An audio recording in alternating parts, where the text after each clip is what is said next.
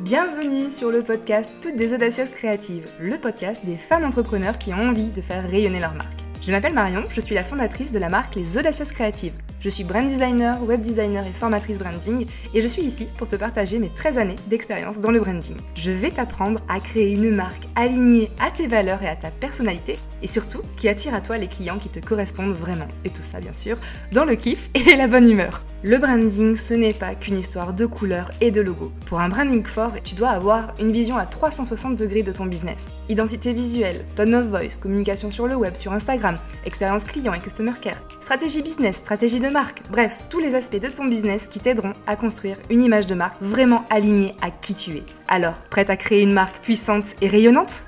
Et bienvenue dans ce nouveau format que j'ai nommé le Shot Express. Un shot de branding, de conseils, de bonne humeur, de good vibes, bref, un contenu à consommer cul sec.